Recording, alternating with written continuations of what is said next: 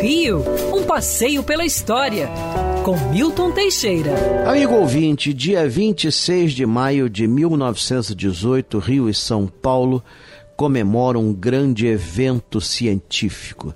Os três primeiros circuitos telefônicos são instalados entre o Rio e a cidade de São Paulo. Pode parecer pouco, né? Só três circuitos telefônicos, mas você tem que pensar que na época não havia demanda como hoje. Naqueles tempos, há mais de 100 anos atrás, usava-se mil vezes mais o telégrafo. O telégrafo, sim, era fácil e, e simples. Para usar o telefone, você tinha que esperar três horas, três horas para completar a ligação. Mas valia a pena, você falava em tempo real com as pessoas. O telefone foi uma invenção do Alex, cientista Alexander Graham Bell. E ele era escocês, mas morava nos Estados Unidos. E ele, em 1876, ele inventou esse aparelho, nas, é, exposto na exposição de Filadélfia, lá esteve Dom Pedro II, que quis falar ao telefone. Foi o primeiro chefe de Estado é, a falar num telefone.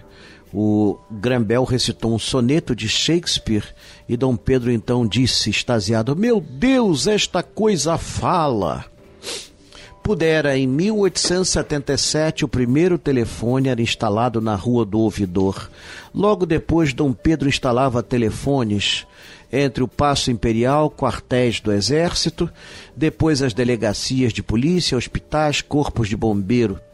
Alguns anos depois, o telefone seria estendido a toda a central do Brasil. Arrendado a uma empresa alemã, o telefone quase acabou. Depois foi adquirido pelo Tubarão da, dos Estados Unidos, Percival Farquhar, que deteve a concessão até 1924, quando então o governo federal comprou a concessão da telefonia aqui no Rio de Janeiro, criando a Companhia Telefônica Brasileira.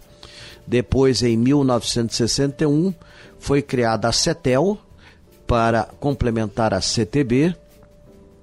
Em 75 passou a ser a Telerge e hoje nós temos várias empresas explorando a nossa telefonia. Mas lembrem-se, a ligação entre Rio e São Paulo começou num remoto 26 de maio de 1918. Quer ouvir essa coluna novamente? É só procurar nas plataformas de streaming de áudio. Conheça mais dos podcasts da Band News FM Rio.